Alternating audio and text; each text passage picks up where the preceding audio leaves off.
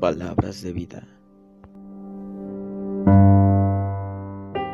El capítulo 5 de Génesis se titula Los descendientes de Adán y es un capítulo corto y se explica solo el título, pues habla de la descendencia de Adán, los hijos que tuvieron cada uno, los importantes y, y cuántos años vivieron, a los cuantos murieron y ese tipo de cosas.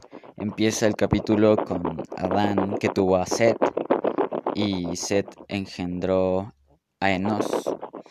Y luego Enos tuvo a Cainán y Cainán tuvo a Mahalalel, Mahalalel, está muy raro el nombre. Y Mahalalel tuvo, tuvo a Jared y luego Jared tuvo a Enoch. Y dice la Biblia que Enoch tuvo a Matusalén y que eh, Enoch le agradaba a Dios dice que caminó con él. Eh, también dice que, que Dios lo, se lo llevó. No dice, no explica bien en qué contexto o a qué se refería, pero dice que se lo llevó y que no conoció la muerte y que y que desapareció porque ya nadie, nadie lo encontró y ya Matusalén fue el hombre más longevo que se ha registrado, que tuvo 969 años cuando murió, y de Matusalén nació Lamec. Bueno, no de Matusalén, de su linaje. y de Lamec nació Noé, al cual le pusieron así porque Noé significa consuelo descanso porque decían que él los iba a liberar de, de su trabajo, de sus manos, a causa de la tierra que Jehová había maldecido. Y Noé, cuando tuvo 500 años, tuvo a Sem, a Cam y a Jafet. Y aquí termina el capítulo 5. Como pudimos ver, el capítulo no tiene tanto contenido, son más que nada nombres y datos, pero algo que podemos rescatar es Enoch.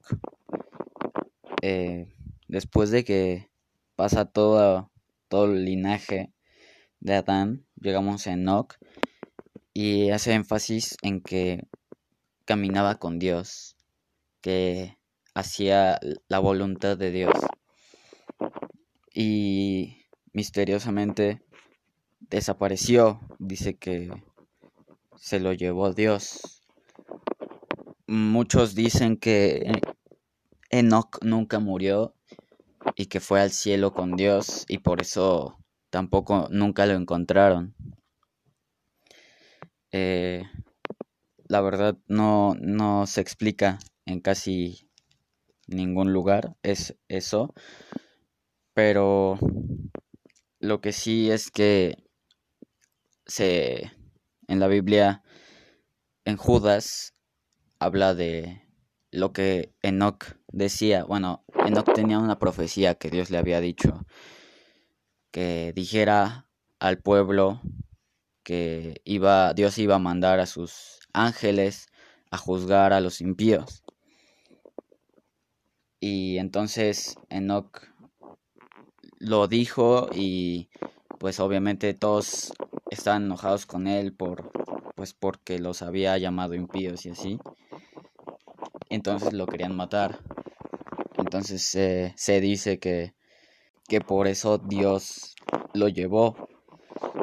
No, aunque en realidad no, se explica si se lo llevó físicamente o, o lo durmió y y lo desapareció para que no lo encontraran y en realidad no se lo llevó. Entonces es un punto curioso que mientras más leamos la Biblia, pues probablemente entendamos al final y investigando y todo eso.